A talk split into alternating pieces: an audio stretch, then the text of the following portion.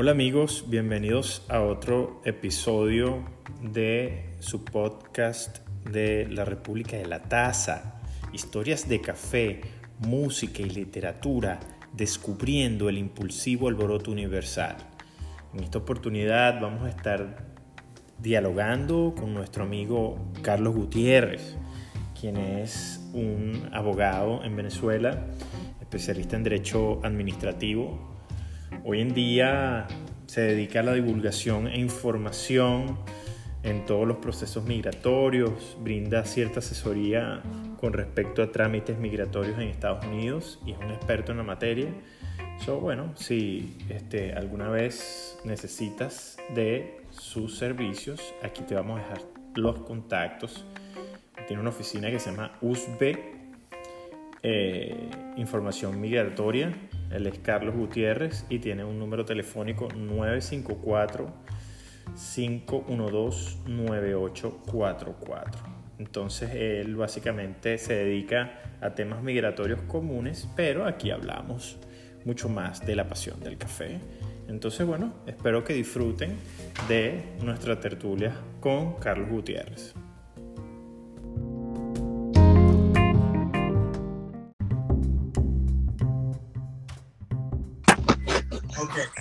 Bueno, ahora sí, Carlos Gutiérrez, bienvenido a la República de la Taza. ¿Cómo andas, brother? Cuéntame,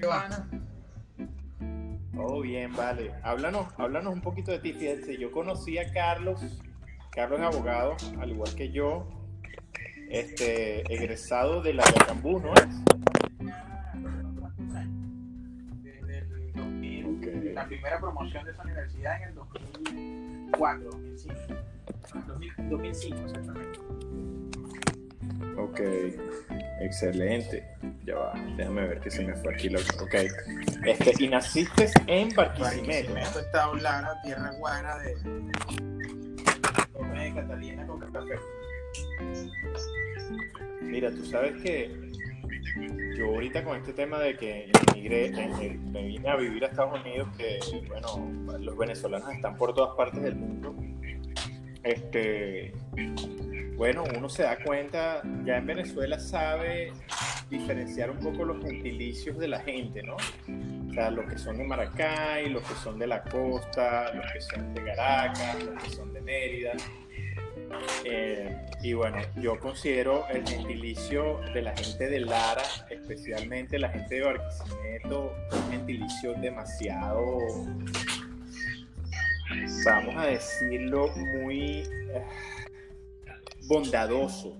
Son gente muy bondadosa, una, se caracterizan por, por ser una gente muy bondadosa y yo los comparo mucho a los americanos del norte, ¿no? De, de, Colorado, de Portland, que son muy diferentes al sureño en el sentido de que no son tan, tan rudos, que son muy, son muy, son personas muy bondadosas, o sea, exhiben un nivel de bondad bastante agradable. Y así para mí son los compatriotas de Lara.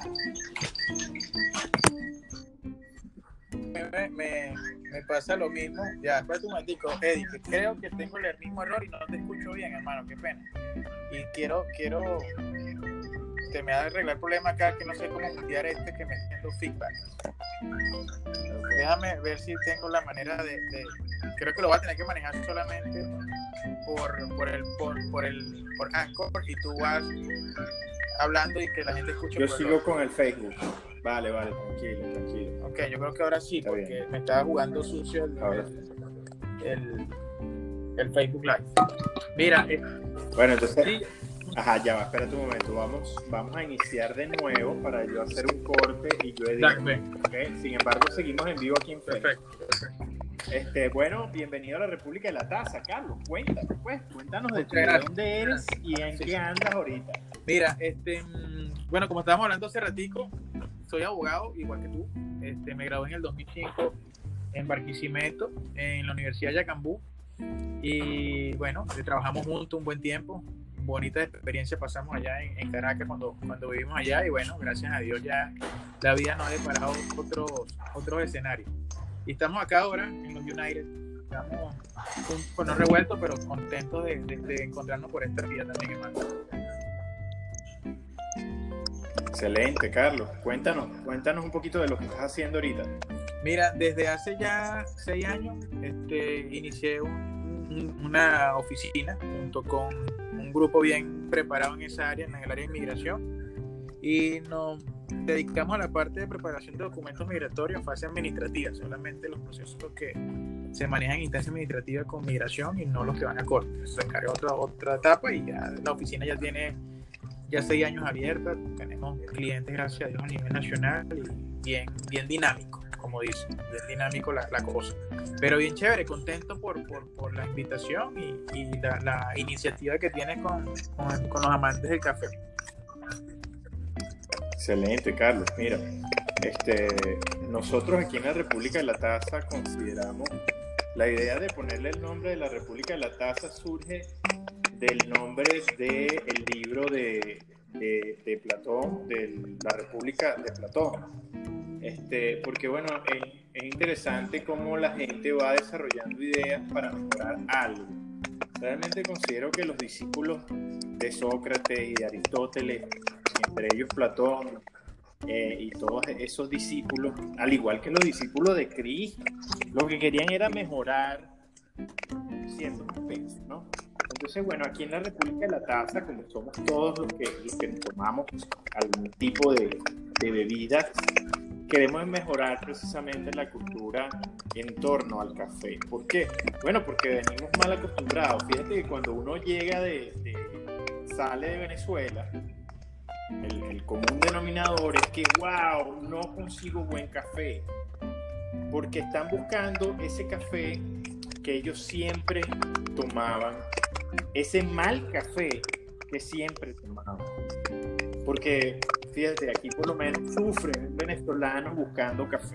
Ay, que el que más se parece a el Peñón o el que más se parece a Fama de América o el que más y realmente son unos cafés que no son buenos entonces terminan comprando algo similar que es el bustelo el la llave que no son malos tienen un fin tienen cafeína a la final. Si tú lo que quieres es consumir cafeína y no te interesa el sabor bueno está muy bien. Pero aquí en la República de la Taza estamos interesados en las mejoras continuas, es decir, tratar de incentivar el consumo consciente del café, porque detrás de todo esto también hay una industria donde, bueno, sería chévere apoyar a las personas que andan, eh, los que producen, como el caficultor, etcétera, etcétera.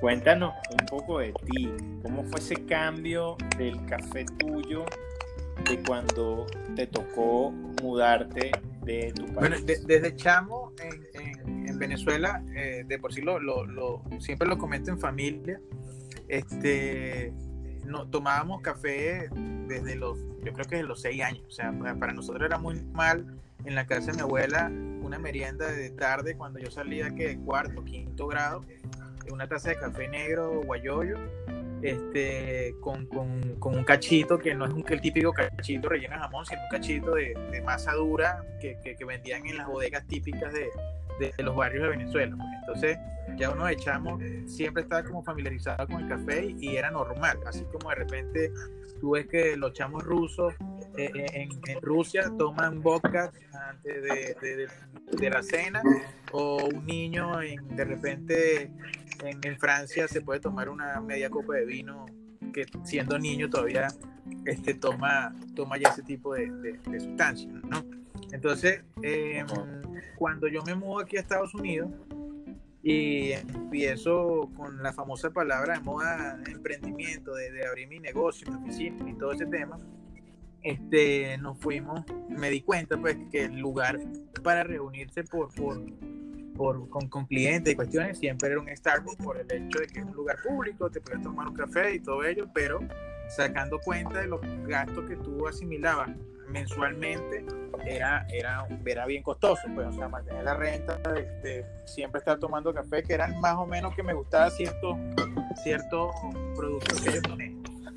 Pero este, después decidí comprarme mi propia máquina dentro de mi conocimiento básico de cuestión y, y y me di cuenta que, que empecé como a hacer una mini cata de café de grano, eh, comprando... ¿De granos? Sí, de granos, más que porque la máquina que compré... Te... O sea, que ya cuando tú viniste de Venezuela ya tú tomabas café, ya, ya tú querías café en grano. Sí, ya, yo, sí, yo cuando mi primer hijo nació, mi, mi, primer chamo nació casualmente aquí en Estados Unidos, y yo, pero todavía yo vivía en Venezuela. Entonces, eso fue hace como 11 años. Y yo me regresé a, a, Venezuela y me traje una, un buen equipamiento de, de máquinas básicas, la que uno conoce en el tema del café. Entonces eh, me quedé con la costumbre cuando ya me mudo nuevamente para acá y empiezo con el negocio, recordaba tener mis máquinas de allá, lo que yo tenía en Venezuela, pero este, claro, que ya, ya como te comentaba, me, me fui a los Starbucks la cuestión y al, al, como a los seis meses de, de, iniciar el negocio dije, no, voy a comprar mi buena máquina de café y este, empecé mi cata de grano comprando los granos típicos que, que venden las grandes marcas, en Costco, los granos que sí de de Starbucks French, del tostado, eh, los colombianos, eh, las marcas típicas. Pues si bien no, no ha llegado al nivel que, que ya tú tienes en cuanto al conocimiento de, del café, este, por lo menos sí, sí he visto que, el paladar se va acostumbrando a, a, nueva, a nuevos sabores, a nuevos aromas, este, dependiendo de, del grano y, y del, que vayas comprando. Y me gusta cuando el grano tú mismo lo mueles y, haces todo el proceso este, desde cero. Totalmente. Totalmente. Fíjate que todo es un proceso. es muy difícil eh, cuando tú das el primer pie. Yo considero que tratando de estudiar un poco el modelo de el momento del consumo, que es importante analizarlo, ¿no? El momento del consumo del café y ese, ese cambio que existe en la mente cuando, cuando tú pruebas algo bueno hay otras cosas que no es nada más el sabor que influyen en cualquier decisión de seguir probándolo o de seguir tratando de probar algo, cosas diferentes. Por ejemplo, una de esas cosas es la parte visual y lo que tú escuches y como tú ves y este momento del consumo también es muy importante porque no es lo mismo tomarte un café bajo estrés que tomarte un café en la tranquilidad de tu hogar, disfrutando de algún panorama, ¿me entiendes? Eso influye mucho. Entonces todo esto va rodeado de una experiencia sensorial que es complemento de la ingesta del café. Es decir, no es nada más el sabor del café, es también el momento de disfrute, el momento de contemplativo de la bebida como tal y también el disfrute con seres queridos porque el café es una bebida muy que se presta para precisamente ese tipo de compartir, ¿no? Eh, el momento del consumo del café, eh, por lo general, eh, es para compartir con otra persona, para salir un momentico de tu rutina de trabajo y darte un break. Y, y, bueno, pues eso es básicamente, como te digo, lo que uno también forma parte de ese disfrute. Ahora fíjate, eh, Carlos, una pregunta. ¿A qué edad te tomaste tu, tu primer café? Yo creo que fue, como te comentaba, más o menos, o sea, haciendo un recuerdo, así como cinco años, cinco o seis años, que era cuando me dejaban en la tarde de que mi abuela y, y, mi abuela por, por merienda de chamito, o sea, nos daba era eso, pero una media taza de café tibio, tipo guayoyo, con, con un pan comúnmente dulce o algo así, y fue la primera experiencia que era muy normal para, para la familia larense en particular. Mi abuela era de, de, Oriente como tal. De por sí mi abuela era cafetalera, imagínate. Y, oh, y mi abuela, incluso de, Oriente, de allá de, de, Sucre, ella, ella incluso sembró en, en, el solar de la casa en Barquisimeto, sembró café y teníamos más de café y nos explicaba lo básico del café, pero, pero era algo muy... Es que nosotros venimos de una cultura este, muy cafecera, porque es que antes Venezuela se dedicaba prácticamente a ese rubro. Todo era café, tabaco, ron o caña. Eh, sí, tal cual, tal cual. Yo creo que fue como a los, cinco años. Antes del petróleo, digamos, lo que existiera eso. Sí, tal cual. Y, y, y, se repite la misma línea en todas las comunidades del país. Tú veías que, que por lo menos en, en los Andes, que es muy tradicional, este, y Lara, que está muy cerca de, Trujillo, de, Mérida y, San Cristóbal como tal, este, era muy normal. Yo, yo recuerdo, chamo, los viajes que hacíamos con mi papá hacia, hacia Mérida, eh, entre Caldera, que es la, la, zona montañosa de Barina, frontera con Mérida, y ahí yendo hacia Santo Domingo, te, o sea, eran cantidad. Imagínate que el grano de café lo ponían a secar en la misma carretera que tú pasabas. Entonces tú pasabas con tu carro pisando los granos que se ponían a solear. Y, casualmente mi esposa también, que, que, ella es de los Andes, en la parte de Táchira. Uy, de rubio, ¿no? No, ella es de, de, San Cristóbal, San Cristóbal, pero la familia de ella es de un pueblito que queda a poca distancia de la frontera con, Colombia y lo mismo pasa, pues era por costumbre este, general el, café fue un rubro que, el abuelo de ella explotó por muchos años. Entonces, como tú dices, pues estamos muy vinculados al, café desde, yo creo que de nuestras raíces. Mira, mientras estoy hablando contigo, me estoy haciendo una coladita en papel de filtro con una este, era cuello de ganso, ¿verdad? Disfrutándome, te voy a decir, un café, lo hice, disfrutándome un café que es del Salvador, de la finca Buenos Aires, Chalchuapa, El Salvador. Fíjate tú las notas, tienes notas. Sí, tal cual. de mandarina, supuestamente, che, eh, cereza y eh, caña eh, ¿cómo se llama? papelón. Eso lo compras directamente que por Amazon. No, yo no compro ya al, principio los ordenaba por Amazon. No, bueno, nunca fui por Amazon. Muy poco café he comprado por Amazon. Puedes comprar algunos ciertos cafés por Amazon. Por ejemplo, Pantera, que está allá en Miami, eh, te lo recomiendo. Eh, pero yo empecé a comprar directamente con el, el tostador. Ok. O sea, yo empecé a descubrir que hay un mundo de, de tostadores aquí increíble increíble. Aquí lo bueno de, vivir en este país es que tú puedes conseguir lo que te da la gana. O sea, eh, cualquier tipo de grano de cualquier tipo de, país, menos el de Venezuela, obviamente porque hay restricciones políticas y comerciales del mismo gobierno. Sí, sí lo vi. Propio productor, es que tú ves el mapa que está en los Food Market este, y me, me impresionó mucho hace como tres años que está comiéndome algo y veo el mapa, ellos tienen un mapa de todos los proveedores de ellos en, todo el mundo y tú ves las maticas y las cosas que compran en cada país. Y en toda Latinoamérica, bueno, Costa Rica, México, cuestión Colombia y Venezuela. Y sobre todo los, los firmantes de, del Tratado de Libre Comercio. Exactamente. Y tú veías Venezuela que están, no, no, tenía nada y bueno, tanto que podemos aportar no solo en, en ese rubro, pero bueno, cosas que, que ya sabemos que, bueno, yo, yo te digo algo, yo este, considero que todo tiene su proceso. Nosotros venimos de 70 años de democracia donde eh, los que nos gobernaron creían que nos iban a dar teteros de petróleo, donde no se siguió eh, incentivando los otros rubros, no se, no se hizo una política, no se diseñó una política en torno a, algo más místico en cuanto a la producción del país, sino que nada más se dedicaron al petróleo y bueno, como consecuencia es esto, un aprendizaje de que bueno, no hay que abandonar el campo y no hay que abandonar los otros rubros, los otros rubros. Entonces, bueno, pero ahí, ahí están saliendo, fíjate, por ejemplo, ahorita tenemos un amigo que él es de, de Caracas, pero él está tostando un café de origen que es de nada más de una zona del estado, del estado Lara que se llama Altos de Río Claro. Sí, cómo no.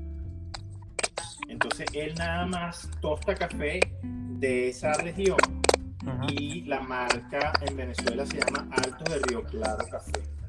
Entonces le hice llegar a los viejos un café de eso. No he podido probarlo, me gustaría probarlo pero ya en Venezuela hay un movimiento bien interesante en torno al café sí, Sí, y, que, en cierto aspecto es, te permite trabajar con esa, con esa opción de que hay personas que como se están con la cerveza artesanal y todo ese tema. El tema es que el café es un, es un rubro muy sensible a efectos del gobierno, de cómo ve que en su oportunidad quienes lo quisieron hacer lo, lo eh, bueno, regularon su precio, cuestiones, todo hubo muchos problemas que bueno, ya todos conocemos, pero incluso en Mérida, recuerda que yo cuando me voy de Caracas a Mérida a trabajar, en ese, tiempo eh, conocí muchas personas y en, la zona, lo que llaman el Valle Mucuzú, se siembra café, se siembra mucho café por tradición, bailadores, esta parte de Santa Cruz de Mora, toda esa zona, y yo conocía a personas emprendedores que, echamos que trabajan incluso en el mismo medio de nosotros legal y todo eso.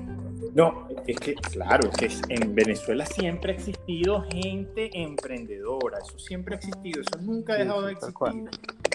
Pero digamos, lo, no se amplificó esa señal, por decirte algo, por, por quienes tienen que amplificarla, es decir, por, por las medidas de gobierno. Sí, tal cual. Mira, y ahorita, ahorita Carlos, ¿qué, qué máquina tiene o cuántos cafés te estás tomando tú? Promedio, o sea, expreso, me tomo unos cuatro como mínimo, cuatro en el transcurso del día. Apenas me paro, me tomo, ¿cómo, cómo?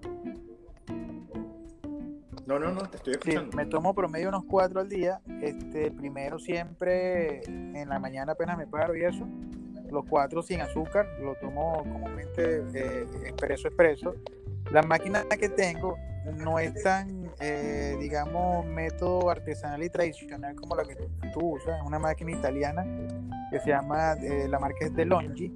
Ellos tienen marcas de, cafeteras y productos más que todo de la cocina y línea blanca, pero en la parte de, café, de, cafetera, tienen una gama bien amplia de, de productos bien calidad. Me lo recomendó una persona que, vive en Noruega y esa persona también es amante del café, que sería un buen invitado también que conoce bastante el medio.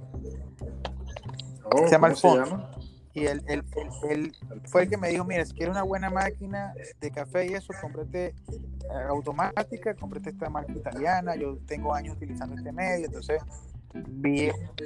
Y es, automática, pero la ventaja es que la misma máquina o sea, tú compras el café en el grano, el grano que tú desees, ¿no? Y te permite también hacerlo tanto con grano como con molido ya, o sea, tú lo puedes combinar. Si quieres molido ya y lo echas en una parte diferente a lo que es el, café en grano. Entonces, el, el, molido te lo hace con, con, el, eh, con, un molino interno que tiene, pero la ventaja es que eh, en la misma máquina tiene como una especie de pistón que, que el café que, que mismo muele lo comprime con el pistón tiene interno. Es un mecanismo bastante riguroso. Tú la ves que cuando la prendes y todo suena como, como algo bueno, pues no, no, no. Tú sabes que, Carlos, así comencé yo. Yo comencé así. Yo primero comencé con una obsesión con las tazas. Ok. Yo, más que el sabor al café, era todo la parte visual de la estética de las tazas. O sea, era una cosa que me llamaba mucho la atención y siempre me ha llamado mucho la atención el momento del consumo del café, como la gente se vuelve loca hablando y disfrutando mucho el tema del café. Entonces, en torno a eso, bueno, empecé a como ver las tazas y me fijé mucho en las tazas. Y una vez vi una tacita chiquitica que me llamó mucho la atención y, y le preguntó a la persona que la tenía, y yo, mire, ¿y esta taza y tal? Mira, ese expreso, me dice. Una taza bellísima, bellísima, pequeñita pero gruesa, muy gruesa y chiquitica y blanca, ¿no? Sí, wow, me llama la atención. Una vez hice un viaje, unas, unas vacaciones con mi esposa, y bueno, tuvimos la, la oportunidad de, de visitar una, una tiendita así de café, porque siempre todo en torno al café me ha gustado mucho, las cafeterías, bueno, la cultura de Starbucks también, los Starbucks.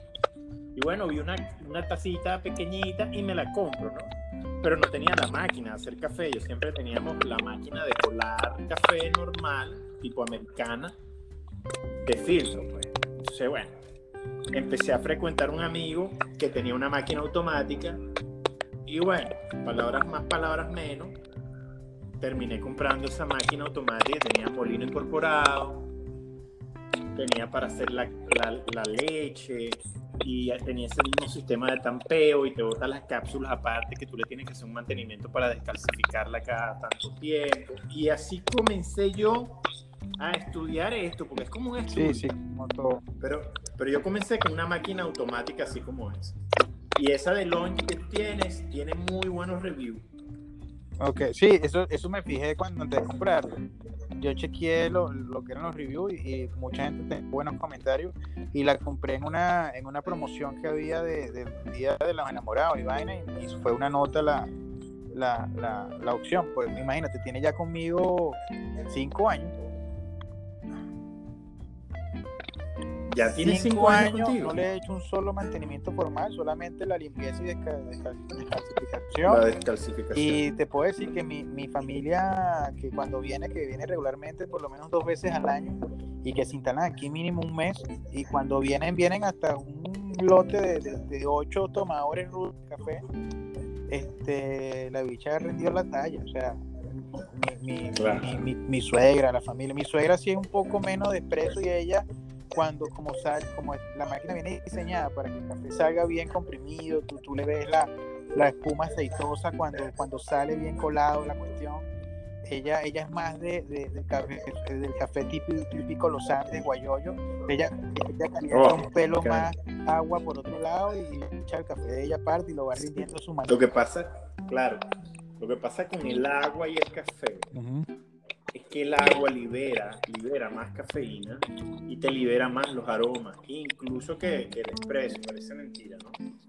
Pero eh, al liberarte más cafeína también, parece mentira, te, te, te, te, altera un poquito más, es decir, eh, te, te despierta más. El guayoyo te despierta más que el expreso. Entiendo. La gente se queda, ¿qué? Pero eso es totalmente eh, inverso a lo que yo tenía entendido. yo, pues sí, es así. Claro, también dependiendo del gramaje. Pero fíjate, muy bien. Y, y entonces tu suegra le gusta. gusta más guayoyo y bueno. ¿Cómo lo prepara? ¿Tiene una manga? Ella tiene su manga y, y, y, nosotros tenemos una por aquí. De por sí tengo tiempo sin utilizarla porque me, me he enviciado mucho con el, con el expreso como tal y, y, ha sido el target. El, eh, una sorpresa sí me llevé y quisiera escuchar tu opinión para ver cuando uno se mueve casualmente aquí al sur de Florida que hay mucha influencia cubana y, y dominicana y bueno, uno empieza a probar los, cafés y el café cubano fue uno de los que más me sorprendió el momento de, una, me acuerdo como hoy, hace como seis años, estando con un cubano, me dice, ¿quieres un café? Y cuando me lo sirve, me lo sirve en una micro taza, chamo, que, que, era una vaina pequeñísima, ¿no? Y mientras hablábamos, él se puso a prepararla y, y la técnica, o sea, de ellos, el café cubano, a diferencia de como me gusta a mí, que, que es sin nada, ellos le, le, le ponen bastante azúcar. Pero, pero un concentrado durísimo, como tres veces que del americano, como tres americanos concentrados, pero con bastante azúcar. Es un café que, que, que no sé si, rom, si el azúcar romperá algún tipo de, de, estándar, lo que es el sabor y todo ello, pero es muy conocido aquí en el sur de Florida. ¿Qué, qué opinas tú de ese café? Mira, en la República de la Taza creemos en la democracia. Nosotros tenemos aquí miembros que se toman el café hasta con completo. ¿Me entiendes?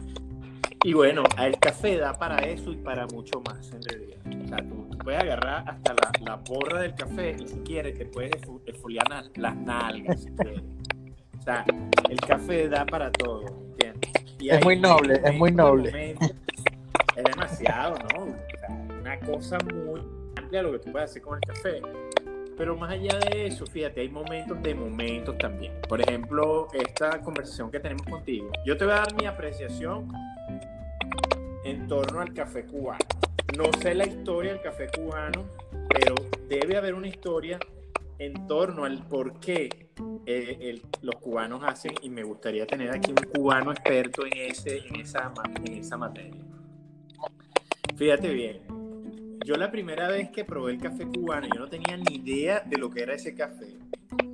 Fue en, bueno, precisamente trabajando aquí, yo trabajo para un abogado y bueno, tuve una cliente que por cierto, ella era una, una mujer mayor, bellísima, una señora súper elegante, súper bella, a una, edad, tenía una edad ya avanzada, pero era una, una señora que se conservaba muy bien y era muy elegante y bella. Ella me dice que ella había estado en Venezuela, ella vivió en Venezuela mucho tiempo y era esposa de un empresario también cubano, de esos cubanos que hicieron vida y, produjeron en Venezuela, pues, esos disidentes que llegaron a Venezuela. Este, ella me dijo, oye chico, está muy buena la conversación, pero hay que hacerte un café. ¿Te gusta el café cubano? Y yo, mire, bueno, viniendo una cubana, sería para mí un honor. Yo nunca lo he probado. No puede ser. ¿Cuánto tiempo tienes tú aquí en la Florida? No, apenas un año. Imagínate tú. Y me hace, cuando yo veo esa preparación, me llama mucho la atención porque ellos sacan de la moca el primer chorro que sale, lo ponen en una en un carafe, en una en una taza metálica con bastante sí, tal cual. Y empiezan a darle vuelta con una cucharilla sobre la candela a ese poquitico de café que sacó. Mientras tanto, el café normal se sigue sacando. Y después lo que hacen es generarle a ese azúcar la crema con esa batidera y el calor y después te lo sirven. Obviamente eso es más azúcar. Sí, tal cual. es bien dulce. ¿Me entiendes? Te, te, da una energía increíble. Por el índice calórico que tiene el azúcar también, que, se sí, pone activo, claro. Totalmente. Si tú te pones a hablar con, una dosis de cafeína, porque te, te activa el hipotálamo y el cerebro te lo, te lo activa, imagínate con azúcar. Pero, pero a ti no te ha pasado que ya con, esta costumbre de, tomar café, como en el caso mío, que yo mínimo cuatro tazas, cuatro, cuatro expresos al día como mínimo y, puedo combinarlo de repente porque, a mi esposa de repente le gusta la máquina que te comento, la de Longi, te, te permite también, dentro de las bondades que tiene el café, servírtelo con crema, con leche, ¿no? Este, Yo hace tiempo no estoy tomando leche tradicional, sino la, lo típico ya uno se va acostumbrando que si leche almendra, vaina, lo que llaman leche almendra. Entonces a mi esposa le gusta así la crema que hace y la máquina te hace un, un buen centrifugado ahí de, la espuma y la cosa. Y es el único que me tomo así, a veces combinado con, con algo. Y, y, este, como tú decías, la nobleza del café te permite tomarlo tanto eh, así como lo toman ellos los cubanos, así como con leche y así como, no sé si tú, tú, recuerdas el calúa o, todo eso que tú lo puedes comer con ron. O sea, sí, un, carajillo que le puedes echar unos shots de tal cual, o, tal cual. Entonces, sí. yo probé, yo probé en Venezuela casi semanalmente me tomaba un carajillo con grapa, de esa grapa portuguesa este, que es un aguardiente fuerte. También lo, lo probé con copuy, con ron, con coñac, con brandy, con calúa. Calúa es, el tradicional, el más típico de, que uno conoce. Pero atómico, o sea, a mí, a mí, por eso es que la diversidad. Una vez fuimos a un crucero hace años, mi esposo y yo, y este, era una combinación, era la primera vez que probaba lo que era un café frío, o sea, no, no lo había probado. Ya yo he visto que en, tu en este podcast y, en los videos que has publicado has hecho frío, creo. Este, Hay dos maneras. entonces, la primera vez que lo probé frío me llamó la atención porque yo, yo uno de los, de los, de los tíos míos, Gocho y Roma, era de tomarse café frío en la nevera pasa, tú que sabes más de esto, pasa igual como por lo menos, este, o sea, el café, el típico que uno hace, que se quedó ahí frío, si se recalienta, lógicamente no tiene las mismas propiedades ni nada que cuando está recién hecho. Pero igual. No, cuando lo tomas frío, fíjate, hay dos maneras de hacerlo. Hay una manera que es el método japonés, que es que tú lo vas a colar caliente pero va a caer sobre un campo de hielo. Eh, hay, una cama helada donde tú lo vas a ver. Esa es una manera y ese fue el que yo hice aquí una semana atrás. Hay otra manera que es como, como, cuando tú haces avena que la dejas por 24 horas okay. en agua. Que es que simplemente dejas remojando el café en una jarra con agua en el refrigerador. Ok. Es decir, nunca pasó por extracción caliente. Esa manera es una manera más, este, digamos, donde el café te va a rendir más, o sea, te va a durar, considero yo, como no pasó por el proceso de la, de la termoacción del calor, va, va a extraer sus propiedades en el agua durante por 24 horas, y es decir, pero tú no lo puedes, o sea, me imagino que tú lo puedes usar siempre y cuando lo metas en el refrigerador. En cambio, el otro, yo creo que una vez se caliente, una vez ya, digamos, es, es para tomárselo de una. En cambio, el otro tú lo puedes utilizar como un refresquito ahí. Yo recuerdo, en Maracaibo tenían esa tradición de hacerlo como el expreso, tipo expreso, bastante fuerte, en jarra y le echaban limón y hasta soda para tomarlo tipo refresco. Y te voy a decir algo, súper refrescante. Sí, sí, hermano. eso me di cuenta también y aquí me acostumbré a comprar, es refrescante tal cual. Uno piensa que, que hacer café es la típica, este, con- de, cuando hay calor no tomo café, o sea, ya, ya uno se acostumbra hasta tomar café con pleno sol. Es una loquera aquí, Exactamente.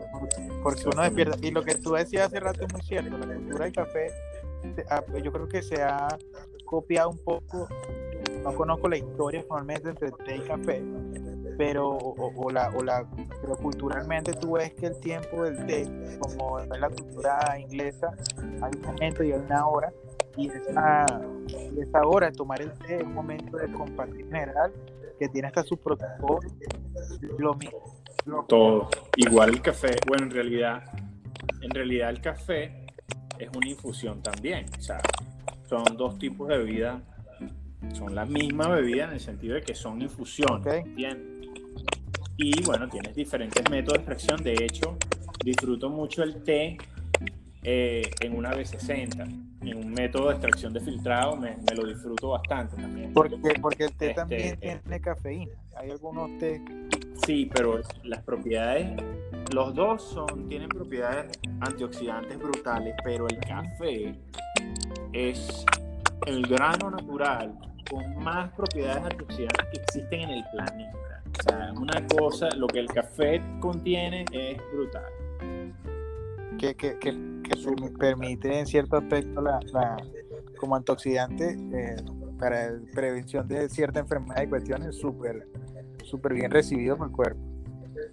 Ahora, Totalmente, ahora, ¿a ti no te ha pasado que cuando, porque una vez me pasó y me asusté, que, que a veces entre esas dosis de café que uno toma diario, una tembladera en un ojo. Entonces yo dije, bueno, o sea, ahorita con tu automedicación de Google, que lógicamente no se automedica con eso, sino que veo, o sea, me temblaba el ojo, pero mucho, y a veces me tiembla producto de, de trabajo, cuestiones. Y entonces una de las causas que decía entre los comentarios y eso, bueno, si ha tomado bastante café en los últimos, en los últimos días, puede ser que tengas una ligera este eh, temblar en el ojo. Entonces yo decía, bueno, en esa oportunidad bajé un pelo la, la, la dosis, pero me di cuenta que era lo mismo. Entonces, son, me, me imagino, como todo, o sea, en, en- en- en no bien distribuido y, y- y con proporciones exageradas también te, te debe hacer daño. Pero el café, en cierto aspecto, yo creo que, que ayuda a mi esposa que no era tan, tan consumidora de café como, como lo es ahora, este, esa pasión, ese olor y todas esas cuestiones hace que este, ya uno se haga parte de, de, de esta familia de, de- de tomar café sin que exista la necesidad de que uno eh, caiga en, en- en exageración o algo, porque hay personas que ni siquiera, o sea, como el cigarro, como todo lo que yo digo, que mientras sea en, en desproporcionado, que tú no tengas un equilibrio, también te puede hacer daño. Entonces, ¿qué conoces tú? Mira, Efectos negativos del café. Yo al café yo no le he encontrado daño alguno. O sea, yo me lo tomo y más bien ha sido para mí un acompañante en un proceso bastante fuerte como es el proceso de emigrar a otro país. Eh, en este proceso de la cuarentena también me ha ayudado porque el café combate la depresión de una manera brutal. Este, mira, de verdad yo no le veo efecto negativo, salvo que tú tengas algún tipo de desbalance nutricional. Si tú tienes algún tipo de hábitos nutricionales que no sean sanos y de paso vas a tomar café, vas a sufrir de miles de cosas. ¿Por qué? Bueno, porque el café de cierta manera no te hace daño, pero las otras cosas que tú le puedes estar metiendo a tu cuerpo sí. Entonces hay que buscar un balance, pero el café como tal yo lo tomo como agua, Yo, y de verdad te digo algo, no hay criterio médico que te diga lo contrario, que te va a hacer daño. No, todo lo contrario. A menos que tengas una condición o una patología eh, gastrointestinal, una, patología gástrica, que bueno, que no sea recomendable, pero de lo contrario, mira. De hecho, eh, aquí tuvimos un invitado que se llama Marcos Pali, excelente amigo y artista plástico él nos comentó que bueno, que tuvo que dejar el café, le encanta el café, pero lo dejó básicamente por el tema de, sus hábitos nutricionales y sus alergias. Pero de resto, el café no tiene mayor novedad, o sea, ni, ni siquiera cardiovascularmente hablando, o sea, todo lo contrario, se recomienda mucho el uso del café hasta para pacientes cardiovasculares, o sea, una cosa impresionante. Pero fíjate, Carlos, vamos, vamos a darle un giro a esto porque necesito hacer preguntas que siempre se me olvidan en este podcast y no quiero que se me olviden contigo porque yo sé que tú eres un lector.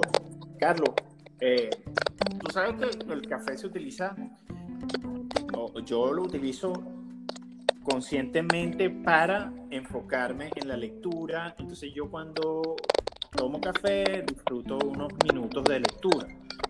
¿Tú estás leyendo algo ahorita? ¿Tienes alguna pasión por la lectura o eres más de televisión? ¿O qué uso consciente le das tú al café? Por ejemplo, aquí hemos tenido entrevistados que, no, que lo utilizan para estudiar. Pues. Sí, pues para serte franco, eh, a veces estoy Me gusta mucho leer, me gusta mucho ver series, me gusta combinar como toda, no, no toda mentira, o sea, soy me gusta, pues, de, de, lo que es el tema de arte o lo que sea, de todo lo relacionado a la música, en fin. Y a cada momento lo voy combinando. O sea, si, si como mínimo, como te decía hace rato, combino cuatro tazas de café al día este, y, y, y expreso, las otras dos o tres que me puedo tomar en el día, las voy combinando entre guayoyo, entre con, crema, que en este caso es el centrifugado ese que dije que la misma máquina hace y eso. Y lo, lo hago comúnmente como mi trabajo implica leer mucho.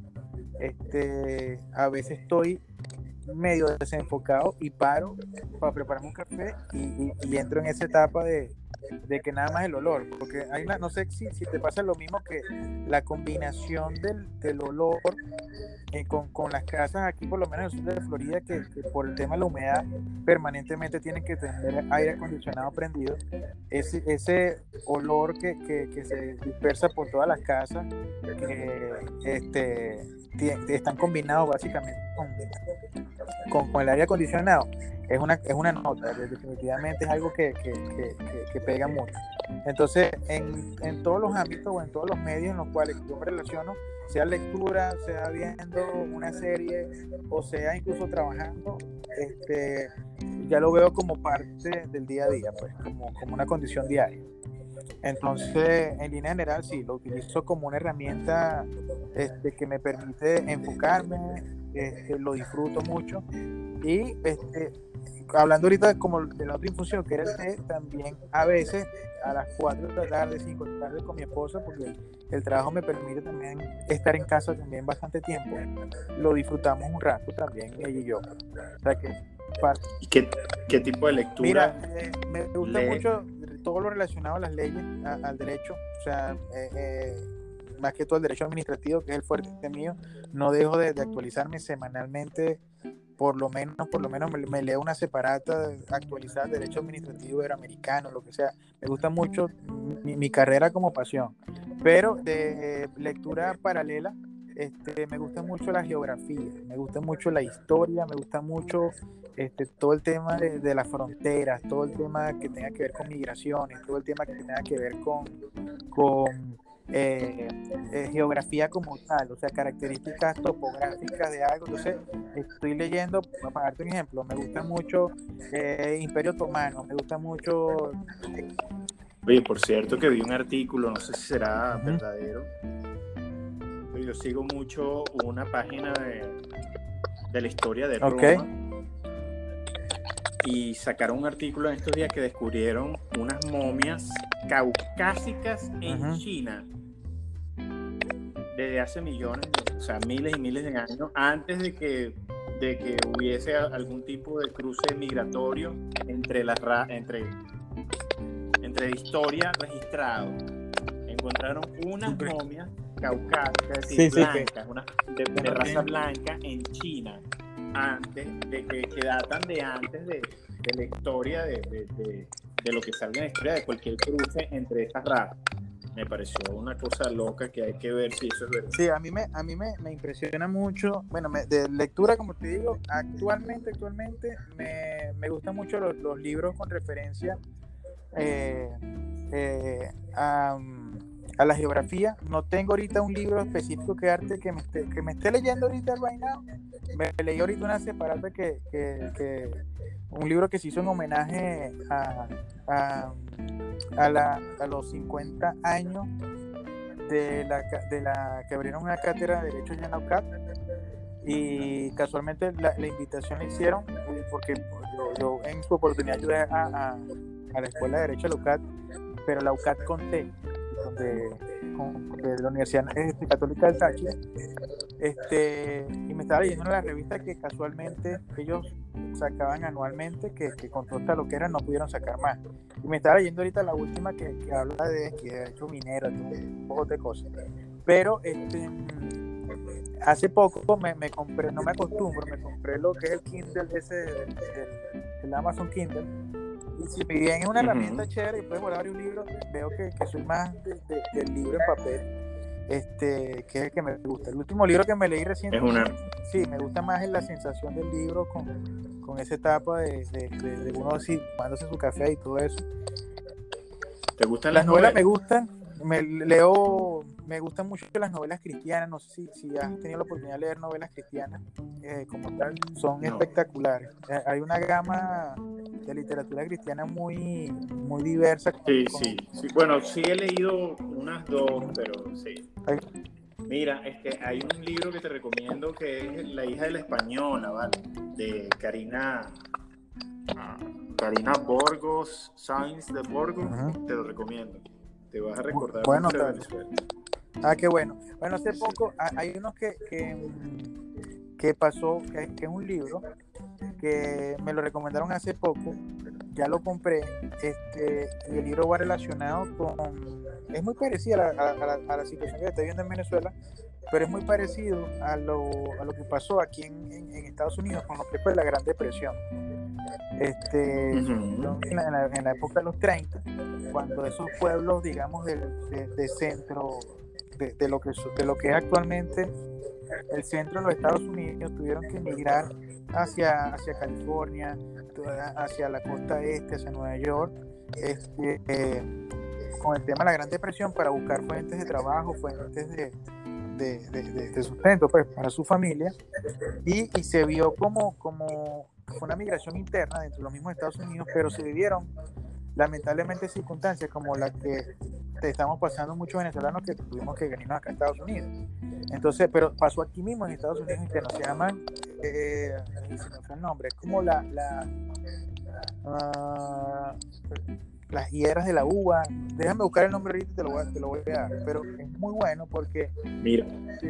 el, el, em, el, el autor lo, da una, un testimonio de, de, varias figuras, varias familias y de lo que fue, imagínate, internamente aquí en Estados Unidos, cómo vivían discriminaciones, cómo vivían esa separación familiar. Entonces un testimonio, testimonio medio novelístico que, que, te lleva a identificarte mucho con esa realidad que vivimos Bueno, es que este, este gran país da para todo, una gran democracia, es un gran país que contempla y bueno, se, se ven precisamente los ejercicios de los derechos y a veces se ven situaciones como esta, pero precisamente porque es la democracia. Sí, tal cual. pero o sea, o sea, ahorita yo creo que vivimos en el, en el momento más importante de, eh, de los derechos de la humanidad reflejados en este país. Una cosa impresionante las garantías que este país te, te da. Mira, Carlos, hablando de que te gusta la geografía, pana, te digo, hay un dato que, bueno, yo no sabía, yo estaba viendo el mapa. Te recomiendo mucho que te compres el Atlas del Café de, de James Hoffman. Te voy a ah, tú me, lo comentaste, creo que tú me lo comentaste. Sí. No lo, no lo he visto. digital, yo lo tengo en digital porque yo lo tengo en digital porque es muy fácil buscar porque le das al capítulo y directamente te manda para allá.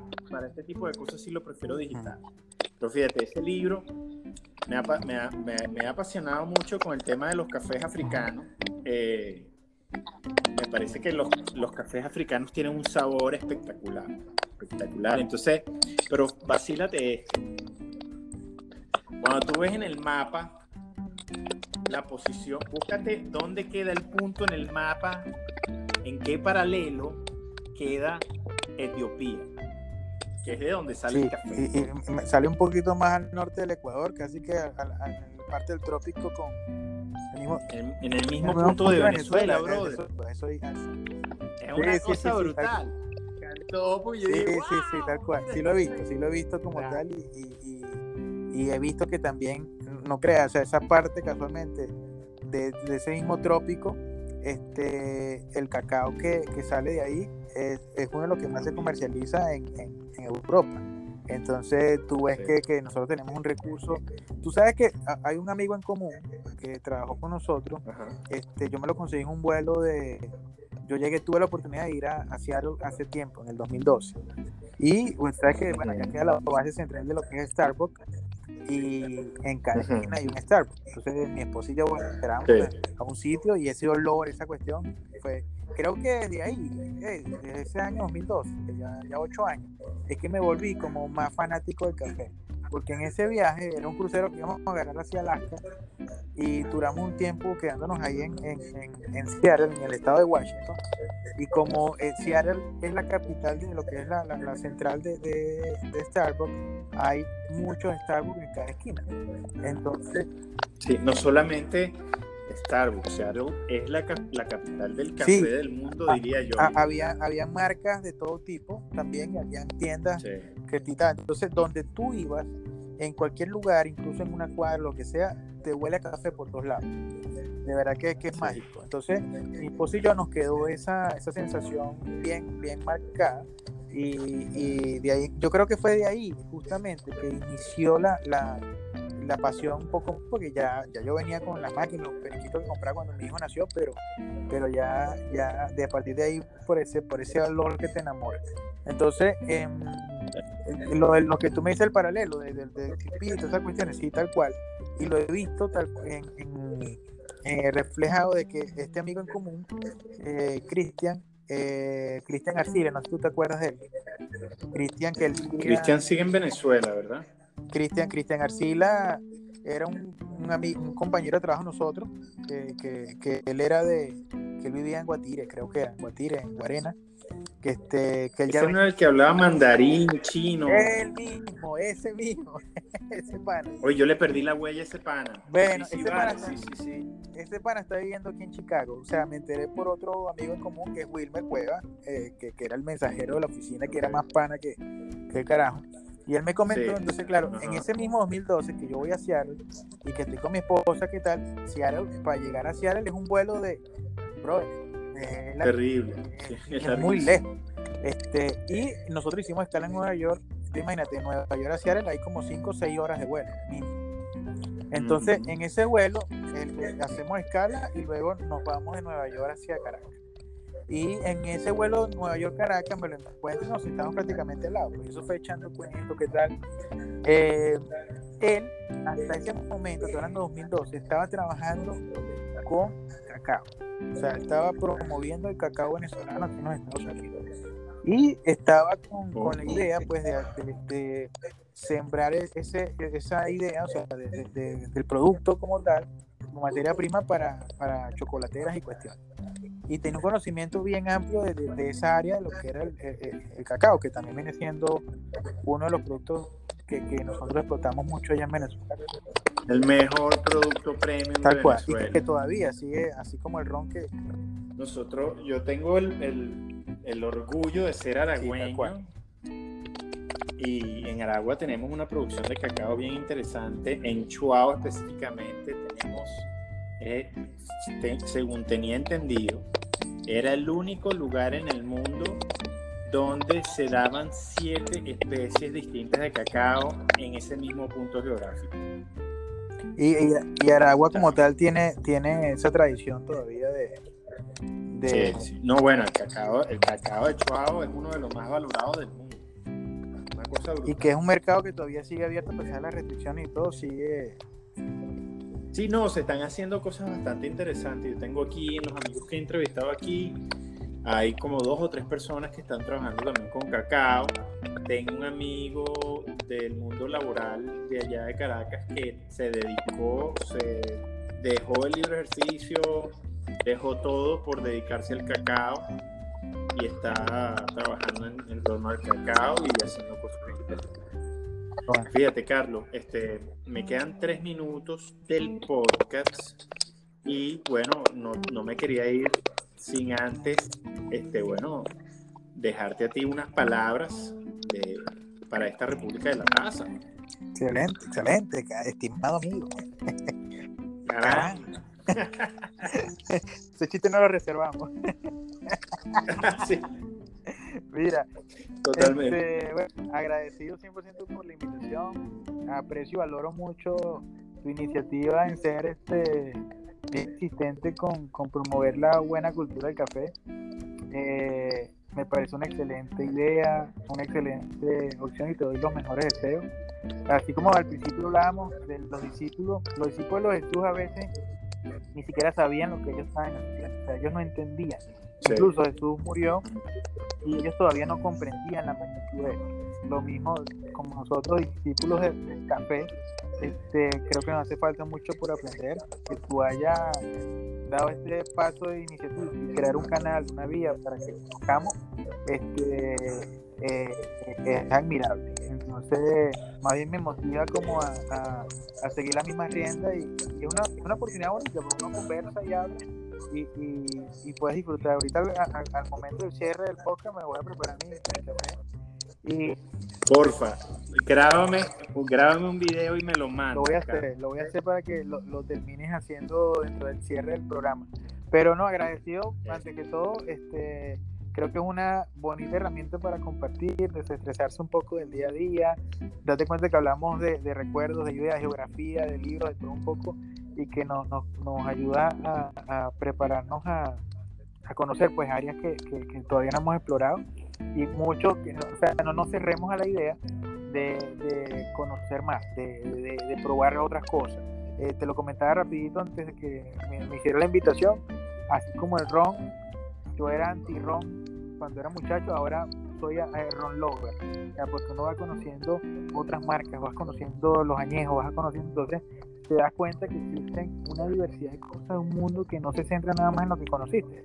Hay, que probar, hay que probar, hay que investigar y mientras más ah, vayas acostumbrando a palabras, cosas buenas, vas a disfrutar.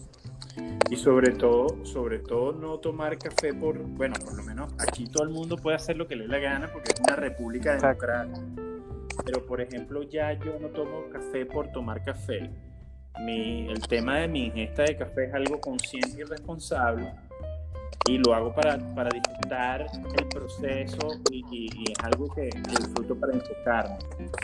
Entonces no, hay gente que simplemente toma café simplemente porque necesita cafeína, como hay gente como yo que lo disfruto este, no solamente por eso, sino también por los aromas que el café este, desprende y disfruto el momento.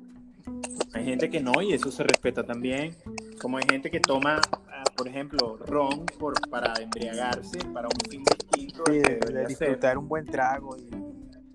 Exactamente, por ejemplo, yo respeto mucho a aquellos que pueden beber es nada más para disfrutar del sabor del ron y bueno, de compartir un momento agradable. para, para digamos, porque en, en, los momentos de la humanidad se ameritan celebraciones, pues.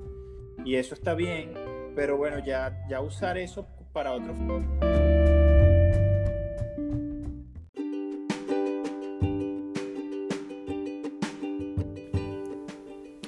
Hola amigos, bueno, espero que hayan disfrutado de este capítulo con nuestro amigo Carlos Gutiérrez. Ya saben, él es un abogado en Venezuela y aquí, bueno, se dedica a todo lo que es la divulgación de información y asesorías en torno a lo que tiene que ver con trámites de asilo, eh, con trámites también migratorios, de cualquier tipo de trámites migratorios.